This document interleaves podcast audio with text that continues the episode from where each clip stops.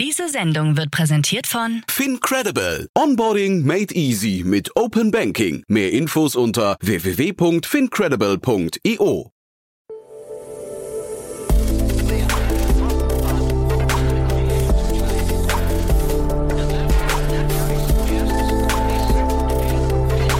Startup Insider Daily. Investments und Exits. Herzlich willkommen zu Startup Insider Daily. Herzlich willkommen zur neuen Woche und herzlich willkommen zur Montagsausgabe von Investments und Exits. Mein Name ist Jan Thomas und heute begrüße ich Enrico Melles von Lakestar. Und zum einen, ich muss euch das Format hier, glaube ich, nicht weiter vorstellen. Wir begrüßen hier jeden Tag wichtige Investorinnen und Investoren aus Deutschland, mit denen wir über Finanzierungsrunden sprechen, über Exits oder andere wichtige ja, Ereignisse aus Sicht der Investorenszene. Mit Enrico habe ich in der letzten Zeit ja häufig über künstliche Intelligenz gesprochen. Das war ja quasi so unser beider Thema. Da ist so viel passiert und es passiert immer noch noch extrem viel. Aber heute haben wir ein anderes Thema besprochen. Wir haben uns nämlich mit Slay beschäftigt. Slay ist ein Unternehmen aus Berlin. Die haben gerade eine sehr, sehr frühe Finanzierungsrunde abgeschlossen. Und ich glaube, man kann Slay so ein bisschen als Social Network bezeichnen, aber man kann es vielleicht auch sogar als Stimmungsbarometer der Generation Gen Z bezeichnen oder Gen Z. Die ist ja ziemlich gebeutelt wegen Corona, aber vielleicht auch wegen der Welt an sich. Äh, und, und umso schöner, dass hier eine App kommt, die versucht, mit positiven Elementen dagegen zu steuern und wirklich so ein bisschen versucht, vielleicht diese ja, Instagramisierung der Gesellschaft so ein bisschen Einheit zu gebieten. Ich finde es auf jeden Fall einen tollen Ansatz und umso schöner zu sehen, dass das Unternehmen gerade scheinbar ziemlich durchstartet. Aber bevor ich jetzt zu viel erzähle, würde ich sagen, hier kommt jetzt Enrico Mendes von Lakestar. Werbung. Hi, hier ist Nina aus dem Content-Team von Startup Insider. Vielleicht hast du es ja schon gehört, wir haben endlich neben unserem Hauptkanal Startup Insider nun auch separate Kanäle für unsere verschiedenen Formate eingerichtet. Wenn du zum Beispiel nur unser tägliches Nachrichtenupdate Startup News hören möchtest, kannst du ab jetzt ausschließlich den Startup News Kanal abonnieren. Gleiches gilt für Investments und Exits, Startup Spotlight und alle anderen Formate, die zukünftig kommen werden. Die volle Ladung Startup Insider, also alle Formate, gibt es natürlich weiterhin hier auf dem Hauptkanal. Also, um die einzelnen Kanäle zu abonnieren, besuche jetzt startupinsider.de/slash insider. Wir sehen uns auf deinem Lieblingskanal. Startup Insider Daily.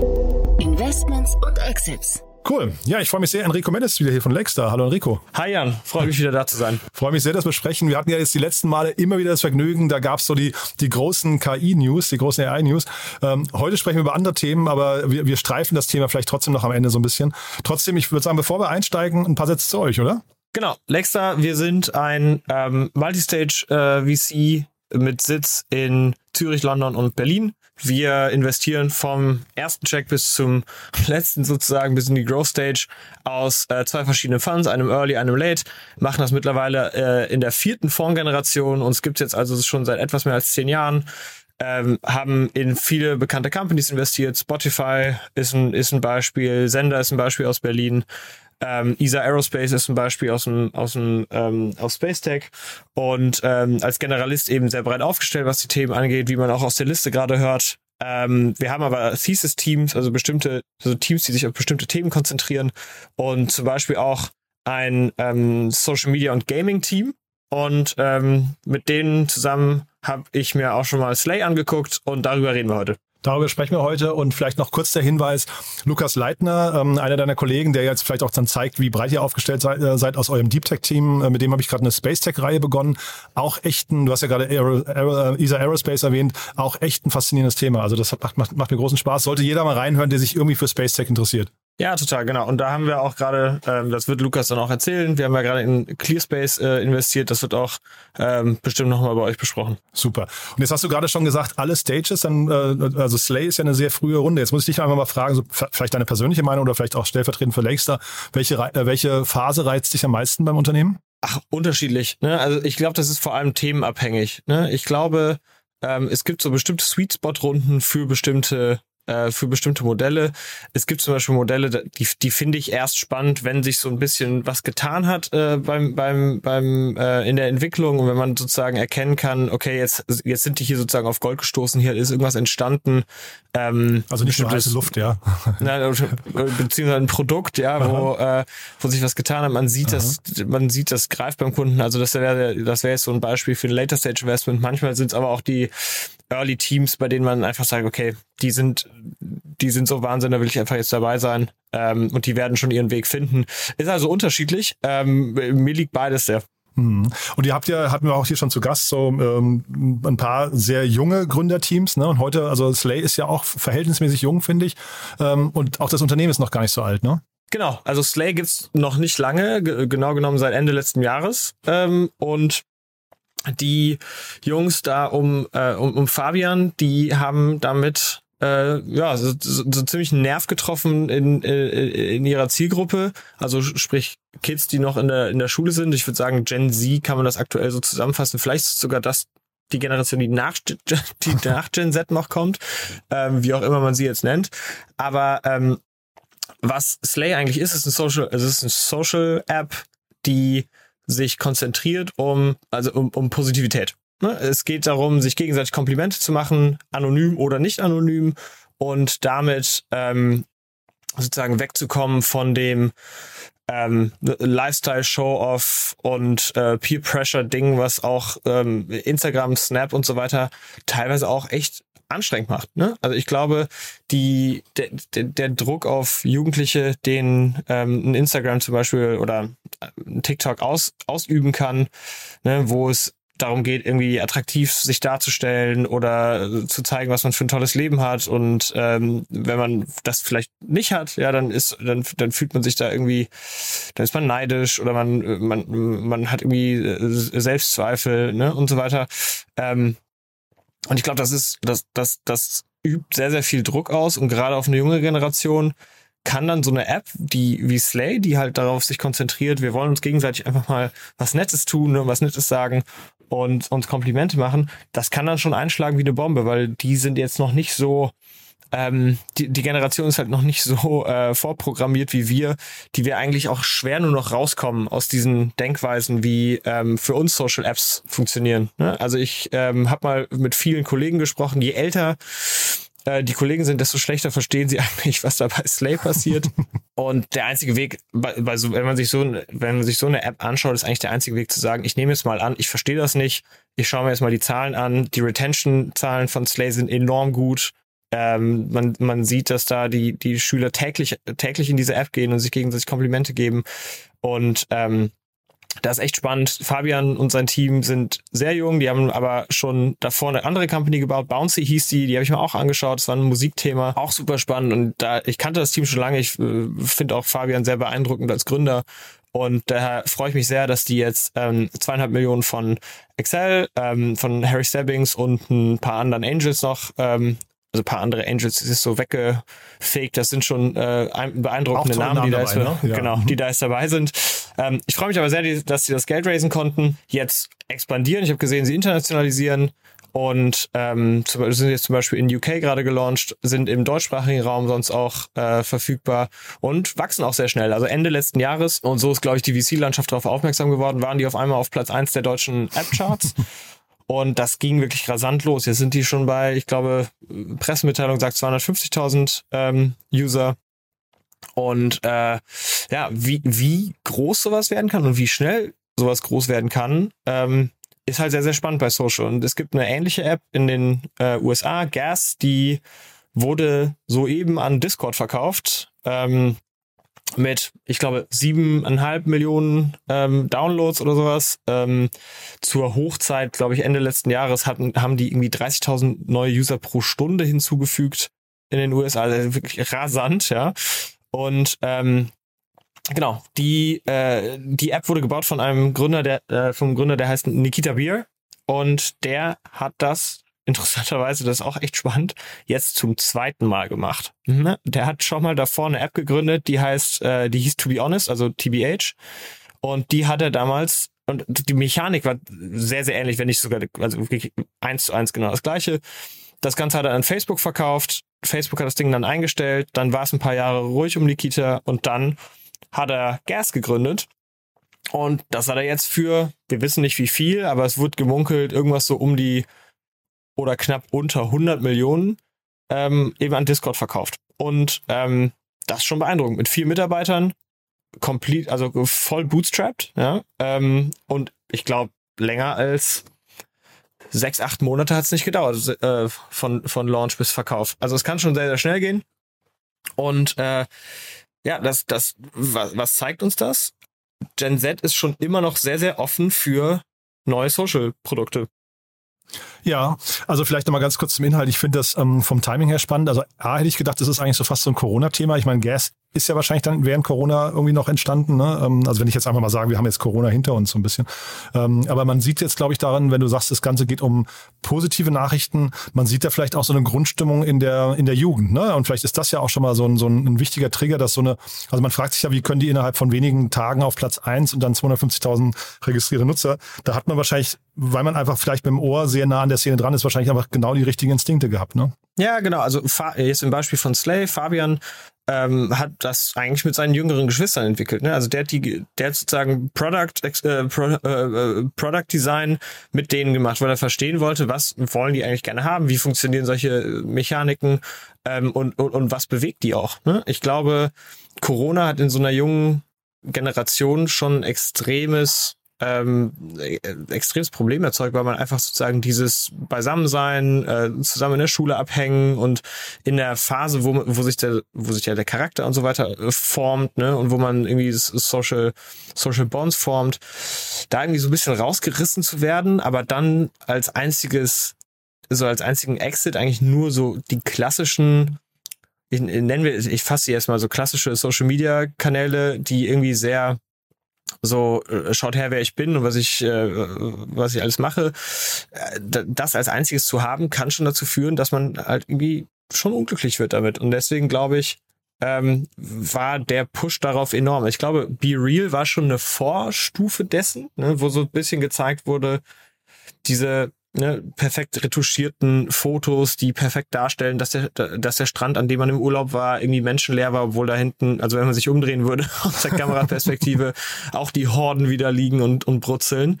Ähm, ich, ich glaube, dass Be Real schon der erste sozusagen Schritt in diese Richtung war oder sozusagen das erste Signal, das gezeigt hat, eigentlich sind die Leute unglücklich damit, mhm. ne? was, was also aktuell am Angebot vorliegt. Ne? Ja.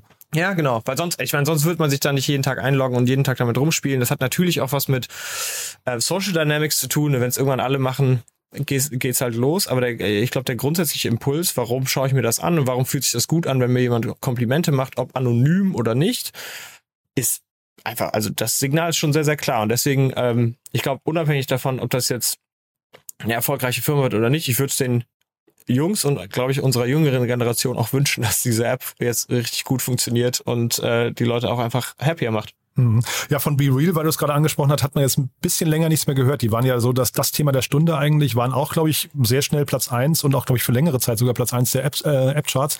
Aber ähm, da war so ein bisschen die Frage, ist das dann halt hinterher nur ein Feature oder ist das tatsächlich ein Produkt? Ist das hier das gleiche Thema oder würdest du sagen, die sind hier so individuell unterwegs, dass eigentlich so ein, ich weiß nicht, Instagram oder TikTok oder so, die eigentlich nicht kopieren kann? Das ist, das ist ein bisschen die Frage. Ne? Ich glaube, ähm, was man sich fragen muss, warum hat zum Beispiel Discord jetzt Gas gekauft? Ich glaube schon, dass, dass enormer Wert darin steckt, was, was da gebaut wird. Das sieht einfach aus, das ist nur ein Feature. Ich glaube, die Hälfte meiner VC-Kollegen, wenn sie das jetzt hören, äh, schlägt sich mit der Hand vor den Kopf und sagt, was für ein Quatsch, das ist doch, äh, das ist doch übermorgen wieder vorbei. Mag sein, ja, das, das kann auch, also kann auch stimmen. Die Wahrscheinlichkeit ist hoch, dass das auch so genau läuft. So, so sehen eben die Wahrscheinlichkeiten im, äh, im, im Venture Game so ein bisschen aus. Allerdings muss man auch sagen, dieser, wenn, wenn die Mechanik sozusagen eher zu einem Subscription-Modell geht, und so hat zum Beispiel ja Gas funktioniert. Ne? Also Gas hat keine Werbung, sondern auf Gas konnte man sich ähm, sozusagen den God-Mode einkaufen, um dann zu sehen, wer einem Komplimente macht oder zumindest mal ähm, äh, Hinweise dafür zu bekommen. Das ist ein Modell, auf das können ne, Facebook-Produktgruppe oder TikTok, weil die eben sehr, sehr ähm, Advertising incentiviert sind, eigentlich schlecht umschlagen, ne? weil damit kannibalisieren sie das eigene Geschäftsmodell so ein bisschen. Ne? Und ähm, deswegen so ganz bescheuert ist es, äh, ist es echt nicht. Es, fängt, es hängt natürlich davon ab, dass man jetzt eine, ein sehr, sehr sticky Produkt baut und da zusätzlich sozusagen weitere Game Mode sozusagen mit einbaut. Das ähm, betont der Fabian auch sehr, dass er das, äh, dass er das mit seinem Team gerade sehr, sehr konzentriert macht und daran zu arbeiten, was man danach alles, ähm, was man da sozusagen alles draufbauen kann auf diese Mechanik. Aber wenn Discord das kauft, dann liegt das auch daran, dass ein Discord ein Problem hat wahrscheinlich. Ähm, in dieser ganz jungen Zielgruppe erstmal wahrscheinlich weiter zu wachsen ne? und die auch bei der Stange zu halten. Und solche Mechaniken können eben dabei helfen. Hm. Super interessant finde ich, ja. Ähm, wenn du jetzt gerade sagst, die bauen jetzt ein Sticky-Produkt und wir haben ja gerade über die über die Wachstumszahlen schon gesprochen, ähm, Retention stimmt und so weiter. Ähm, wie guckst du jetzt da drauf? Also wann wann ist sowas für euch interessant oder generell für ein VC interessant? Was sind so quasi die wichtigsten KPIs, auf die man da schaut? Weil jetzt nur, sag mal, die die, die registrierten Nutzer und weiß ich, kommen die ein, zwei, dreimal wieder, ist ja wahrscheinlich noch keine Kenngröße, ne? Oder ab wann geht das los? Guckt ihr so den 30-Tagesverlauf an oder was, was macht man da? Oder die äh, Kacks oder ich weiß gar nicht. Absolut, also unter, unterschiedlich. Ne? Ich glaube, bei dem Modell ist es am Ende äh, Daily Active User. Wenn die Daily Active User sozusagen oder oder 7, 14 oder 30 Day Retention, wenn die eben relativ hoch ist und die ist sehr sehr hoch. Ne? Also gerade so da, da gibt's so Benchmark-Zahlen. Ne? Bei extrem extrem sticky Produkten sind die irgendwie 30, 40, 50 Prozent nach 30 Tagen. Ähm, da waren die Slate-Zahlen deutlich besser äh, am Anfang und ich glaube bei Gas auch. Ich weiß es nicht genau, aber das nehme ich an. Ähm, bei Games zum Beispiel sind die ganz oft sehr, sehr viel niedriger und das in Zusammenhang eben mit einer, ähm, mit, mit, einer, mit Monetarisierung pro Kunde. Ne? Also wie viel Geld kann ich mit einem Kunden verdienen, wenn er sozusagen meine Features kauft oder ne, sich Werbung anschaut und so weiter. Ähm, das sind eigentlich die Themen, die man sich zusammen anschauen muss. Und da muss man eben als Investor äh, äh zu dieser Phase noch sehr, sehr viel ähm, Fantasie mitbringen. Ne? Man muss sozusagen verstehen, inwiefern könnte sich das negativ oder positiv entwickeln. Aber ich glaube, das ist bei so einem Early, bei so einem Early Investment eigentlich nicht die Frage. Eigentlich setzt man hier auf eine, eine sozusagen ähm, einmal ein Gen Z-Produkt und einmal ein Team und das Team um Fabian ist schon echt sehr, sehr, sehr, sehr cool. Aber wenn man mal mit denen spricht, kannst du ja mal fragen, ob du Fabian, ähm, kannst du mal Fabian fragen, ob er in die Show kommen möchte bei dir.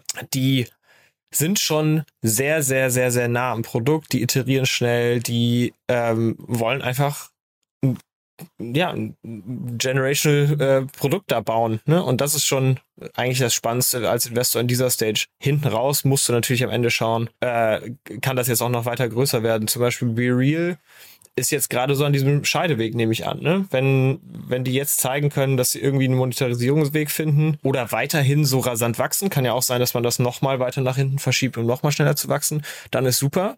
Wenn jetzt aber das Wachstum so ein bisschen in die, äh, ein bisschen bremst und dann nicht so richtig Monetarisierung entsteht, wird es halt eben schwierig, da auch noch weitere Investoren zu finden. Und dann muss man schauen, funktioniert eigentlich der User Acquisition Loop noch richtig? Oder muss man da mittlerweile dann auch schon Geld draufschmeißen und irgendwie Werbung machen oder Referral-Prämien oder was nicht alles? Es gibt schon Gerüchte, dass das auch der Fall sei.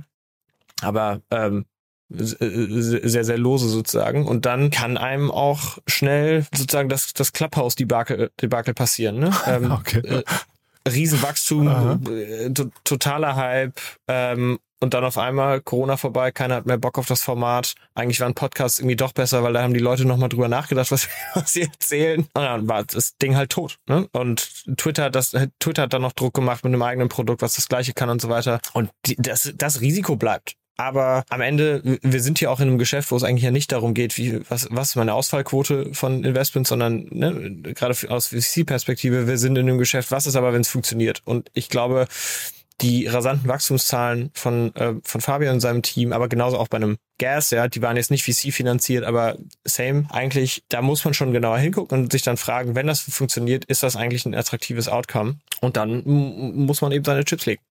Hm. Wir haben ja jetzt gerade in der gesamten Branche diesen Schwenk von ähm, Wachstum hin zu Profitabilität. Ne? Und wenn ich dir jetzt gerade richtig zugehört habe, geht es in so einer frühen Phase jetzt hier eigentlich eher um die Wachstums-KPIs. Ähm, ne? Weil ähm, früher hat man ja immer gesagt, wenn man viele Nutzer hat, dann findet man auf jeden Fall irgendwann auch einen Weg, die zu monetarisieren. Ich höre raus, das gilt hier als ähm, Maßstab für dich auch, ja? Ja, also eigentlich nicht, nee, sondern nee, okay. ähm, ich glaube bei solchen, bei solchen, bei solchen Social Apps, die so rasant, ähm, also explosiv wachsen, ähm, ist, glaube ich, schon eher der Ansatz zu sagen, kostet was wolle, wenn das hier groß wird, dann ist völlig egal, ob da, ob die jetzt jetzt profitabel sind oder später. Man muss natürlich dran glauben, dass es irgendwie geht, ne? Aber typischerweise haben diese Social Apps irgendwann, irgendwann funktionieren die sozusagen ohne Paid Marketing, sondern du hast einfach, du sitzt einfach auf einer großen Userzahl, die hast du gebunden und dann kannst du die halt ausmonetarisieren. Ist also so ein bisschen was anderes als jetzt so das, das B2B SaaS ähm, Thema oder der Marketplace, wo man irgendwie ganz genau schauen muss, dass man den auch weiter ähm, stabil halten kann, sondern das, das hier ist jetzt schon ein sehr, sehr binäres Himmelfahrtskommando sozusagen. Ähm, und vielleicht Gas noch mal ganz kurz. Ähm, also ich habe hab eben noch mal kurz mir die Zahlen aufgeschrieben und das sind ja dann hinterher irgendwie nur doch nur so 12, 13 Dollar pro Nutzer. Ne? Das ist jetzt gar nicht so viel, hätte ich fast gedacht. Oder findest du diese 100 Millionen, auch jetzt das Stichwort Fund Returner und sowas, klingt für mich alles also ist beachtlich natürlich, aber jetzt auch nicht so der Mega-Home Run, oder? Ähm, ich, ich weiß ja eigentlich nicht, wie, für wie viel die ähm, akquiriert wurden. Achso, ich, ich habe jetzt, jetzt 100 Millionen aber mal angenommen als ähm, äh, Nee, als, als nee, ich hatte, das, das war jetzt so, ich, ich habe so ein bisschen durch Twitter geforstet und mal gehört, was so Leute im Markt sagen ich glaube, also es wird schon irgendwie halbwegs stimmen. Auf der anderen Seite muss man sagen, also für Nikita Bier war es auf jeden Fall ein Home Run, weil es ja, ja, ist das zweite Mal. der, der macht sich jetzt wieder die Tasche voll mit dem gleichen Thema. Also der hat den Money Glitch gefunden im System. Aber ähm, ja, bei, für einen Fund wäre das jetzt natürlich, also ich glaube, wenn jetzt Slay kein Geld mehr einsammelt und äh, die werden für 100 Millionen verkauft, dann auch fantastisch, ja, ja gutes Outcome. Mhm. Bewegt jetzt auf der auf einem Fund von der Größe von, von einem Excel die Nadel jetzt nicht so richtig, was die Fund-Performance angeht, aber ist natürlich trotzdem fantastisch. Aber sie geht ja. auch nicht nach unten, die Nadel, ne? Das ist auch Ja, genau. Eben. genau. Ne? Aber klar, für typischerweise brauchst du natürlich, musst du dein, äh, dein, dein Geld, das du investierst hast, hat als Fonds für dich auch Opportunitätskosten. Das heißt, wenn du die in irgendwas investierst, selbst wenn das gut läuft, aber es macht halt eben nur so seine 2, 3x, äh, am Ende bewegt das deine Fund-Performance nicht. Ne? Du musst alles darauf optimieren, mindestens einen so einen super Ausreißer im, im Fonds zu haben. Deswegen, klar, Riesenrisiko. Ich würde jetzt auch mal drauf angehen, äh, ich, ich würde jetzt mal davon ausgehen, dass ähm, das jetzt alles drauf gesetzt wird, dass da, dass man daraus hier äh, ein großes Thema macht. Mhm. Du, da habe ich noch zwei Fragen jetzt mir aufgeschrieben hier, die sind ein bisschen allgemeiner Natur, also mehr, mehr der Blick des VCs auf diese äh, Themen.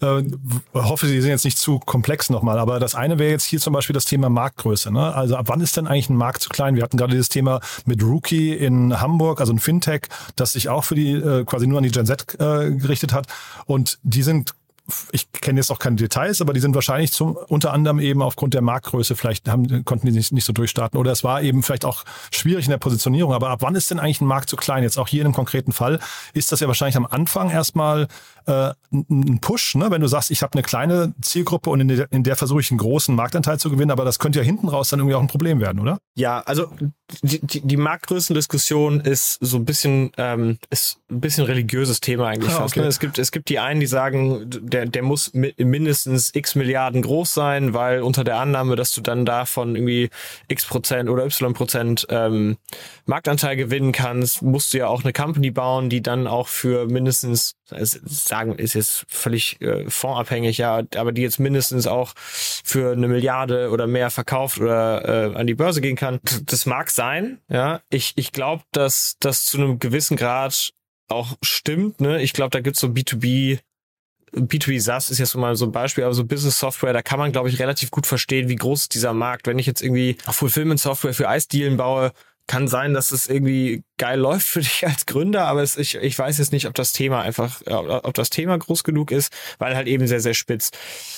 Bei sowas wie einem Slay, also ich habe auch ehrlich gesagt gedacht, dass, ähm, also als das so hier aufkam, ich habe immer gedacht, dass TikTok ist jetzt nur für Kids, die irgendwie äh, 15 Jahre jünger sind als ich und mittlerweile ist, mein, äh, ist meine Mutter sogar auf den TikTok-Film gekommen und meinte, auch, das ist, das ist aber eine unterhaltsame App. Ne? Mhm. Also ich, ich glaube, gerade bei solchen Themen muss man sich, also muss man sich nicht so unbedingt den Kopf zerbrechen, was was Marktgröße angeht, wenn diese App durchschlägt wenn die Mechanik durchschlägt, dann ist das schwer zu sagen. Ne? Da muss man einfach, das ist dann, glaube ich, eher so eine Ambitionsfrage der Gründer und wie universell ist diese Mechanik. Wenn ich jetzt glaube, nur Schulkinder, also Schul, also Teenager in der Schule, Schulkinder hört sich so, äh, hört sich zu klein an. Aber mhm. ähm, wenn ich jetzt glaube, nur, nur Teenager in der, in der Schule wollen irgendwie Komplimente haben, dann ist das immer noch großer Markt, ja, aber ich, ich habe es gibt auf jeden Fall einen Deckel sozusagen und es ist auch ein Durchlauferhitzer. Ja? Man müsste also davon ausgehen,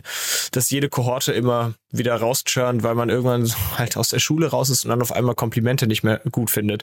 Aber ähm, so ist es ja nicht. Ne? Das heißt, wir müssen eigentlich davon ausgehen, wenn das richtig funktioniert, wenn die jetzt hier irgendwie ein Produkt gebaut haben, was über nur ein simples ähm, Komplimente machen hinausgeht, dann ist das theoretisch auch sehr, sehr, da kann das auch sehr, sehr groß werden. Ja, finde ich mit TikTok total plausibel. Bei Be Real würde ich da so ein Fragezeichen dran machen, aber mit TikTok hast du, finde ich, einen sehr, sehr guten Punkt gerade. Äh, hier hast du jetzt gerade gesagt, die wollen einen Generational Product, hast du es, glaube ich, genannt, äh, wollen die bauen. Ähm, vielleicht damit nochmal so der, der Kontrast zu so Hype-Themen. Du hast ja vorhin selbst Clubhouse angesprochen, aber wir hatten ja so unglaublich viele Hype-Themen mit NFTs, Quick Commerce, ich weiß nicht, Play to Earn, Scooter, CO2 vielleicht jetzt sogar auch gerade ein bisschen und sowas. Ähm, wie erkennt man das denn als, ähm, als VC? Also wann, wann, woran könnt ihr festmachen, ob dieses Thema quasi gekommen ist, um zu bleiben und wirklich seine Daseinsberechtigung hat oder ob das irgendwie auch schnell wieder verschwinden könnte? Gottes Willen, wenn ich das wüsste. dann, äh, dann, dann, dann würde ich mir um meine Karriere auf jeden Fall gar keine Sorgen mehr machen. Aber ähm, nee, sondern ich glaube, äh, es gibt schon so ein paar Marker. Ne? Ich glaube, es gibt einfach Themen, die das, das liegt so nah, dass das jetzt sozusagen eine Welle gibt und dass da was, dass da sozusagen großer Markt entsteht, die, die ziehen einfach viel Geld an und wenn so diese FOMO-Mechaniken entstehen, Krypto ist ja ein super Beispiel. Ja, Krypto, ich verstehe, äh, bevor ich jetzt hier die Krypto-Jünger wieder auf den Plan rufe, aber ich verstehe, dass es theoretisch irgendwie Use Cases gibt, in denen ähm, Blockchain-Technologie irgendwie die, die Welt besser macht und die böse Banken irgendwie ausklammert, aber de facto, das ist, also es ist einfach de facto nicht passiert. Und ähm, diese Use Cases lagen noch irgendwie weiter ferne und am Ende die Dinger, die geflogen sind, waren dann irgendwie doch zentralisierte Trading-Plattformen. Eigentlich haben alle nur diese, diese Coins gekauft, weil sie dachten, sie werden damit jetzt schnell reich. Aber die, die Leute, die, die jetzt wirklich damit auch umgegangen sind und damit gearbeitet haben, das war dann doch eine deutlich kleinere Zielgruppe. Ja? Und ähm, ja, ich, ich, ich habe das, ich habe mich in dem Space jetzt nie so richtig ausgetobt, deswegen vielleicht kann ich jetzt behaupten, ich hätte es vorher gewusst, irgendwie am Ende, am Ende des Tages, ich, ich habe es einfach nicht verstanden und ich dachte die ganze Zeit, ich wäre der Doofe. mal sehen, kann sich auch noch ändern. Vielleicht kommt da jetzt in der nächsten Welle was. Ich glaube, das Einzige, was hilft, ist äh, zu versuchen, äh, gesunden Menschenverstand anzuwenden und sehr genau drüber nachzudenken, was einem da eigentlich als äh, der hottest Shit von übermorgen verkauft wird. Aber ähm, klar, am Ende wir, wir sind auch in dem Geschäft lieber öfter einmal dran zu glauben als nicht, ne? ähm, weil hilft mir jetzt auch nicht total vorsichtig zu sein und die Investments nie zu machen, weil dann kriege ich auch keinen Fund Return. Mhm. Ja, auch, auch spannend finde ich, weil wenn du sagst, hottes Shit, den, den kriegt ihr ja quasi tagtäglich hingereicht, ne? Und da muss man wirklich wissen, wo greift man zu. Das finde ich schon keine so, so ganz leichte Aufgabe. Klar, jede, jede Revenue-Kurve in jedem Deck äh, landet irgendwo bei mehreren hundert Millionen. Ja, und jedes ist immer oben rechts irgendwo im, im Quadranten. Ne? Genau. Ja, also sehr, sehr spannend. Du, Enrico, hat großen Spaß gemacht. Ähm, also jetzt haben wir heute das Thema KI jetzt doch nicht gestreift, aber ich glaube, das machen wir beim nächsten Mal wieder. Es passiert so viel gerade in dem Space. Ähm, ich habe gesehen, ChatGPT hat jetzt gerade seinen Paid-Plan announced. Deutlich, deutlich teurer, habe ich gedacht, als ähm, ursprünglich ähm, angenommen von den meisten.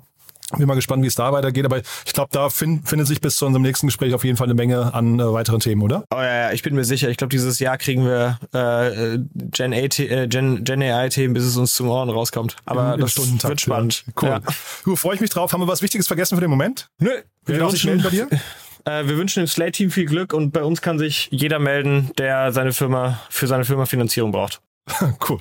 Kurz und knapp. Das, also ist ja eigentlich dann, dann ist der Markt ja wirklich sehr groß bei euch. Ne? Cool. Ja, genau. Perfekt. Du, lieben Dank und bis zum nächsten Mal, ja? Danke, Jan. Bis zum nächsten Mal. Werbung. Hi, ich bin Paul, Product Manager bei Startup Insider und hier, um dir kurz unser Podcast-Verzeichnis vorzustellen. Mit einer wachsenden Liste von bereits über 10.000 Episoden ist unser Podcast-Verzeichnis die größte Sammlung deutschsprachiger Podcasts rund um die Themen Unternehmertum, Technologie, Digital Marketing und mehr. Nutze jetzt die verschiedenen Filter, um Podcasts zum Beispiel nach ihrem Themenschwerpunkt, Gästen oder Erscheinungsdatum zu sortieren, damit du genau das findest, was dich interessiert. Also, wenn das was für dich ist, dann besuche jetzt ganz einfach unsere Plattform auf startupinsider.de slash insider. Startup Insider Daily, Investments und Exits. Der tägliche Dialog mit Experten aus der VC-Szene. Ja, das war Enrico Mendes von Lakestar und das war die erste Folge von Investments und Exits für diese Woche. Ein spannendes Thema, finde ich. Schaut euch die App mal an und wir werden auf jeden Fall versuchen, einen der drei Gründer, wahrscheinlich Fabian, in den Podcast zu bekommen. Ist auf jeden Fall echt ein cooles Thema und wir sind gespannt, wie es da weitergeht. Und die Runde kann sich ja auch wirklich sehen lassen. Wenn euch gefallen hat, was wir gerade besprochen haben, überlegt doch mal, vielleicht kennt ihr jemanden im Freundes- oder Bekanntenkreis, der oder die uns noch nicht kennen. Dann vielen Dank fürs Weiterempfehlen und ansonsten euch erstmal einen wunderschönen Tag, einen guten Start in die Woche und vielleicht bis nachher. Gibt noch tolle Interviews heute. Unter anderem habe ich gesprochen mit Matthias Henze von Jimdo und da haben wir gesprochen über Layoffs. Das Unternehmen musste auch gerade Mitarbeiter entlassen und ich finde es großartig, dass Matthias bereit war zu erklären, warum das der Fall war und wie man da auch vorgeht, um es ja emotional schonend irgendwie zu vermitteln. Das war sicherlich kein einfaches Gespräch für ihn, aber umso cooler finde ich, dass er sich die Zeit genommen hat und vor allem sehr, sehr ehrlich und transparent darüber gesprochen hat. Also freut euch da auf jeden Fall auf ein tolles Gespräch. Ich freue mich, wenn wir uns wieder hören. Ansonsten euch erstmal, wie gesagt, einen wunderschönen Tag und dann spätestens bis morgen. Ciao, ciao. Diese Sendung wurde präsentiert von Fincredible. Onboarding made easy mit Open Banking. Mehr Infos unter www.fincredible.io.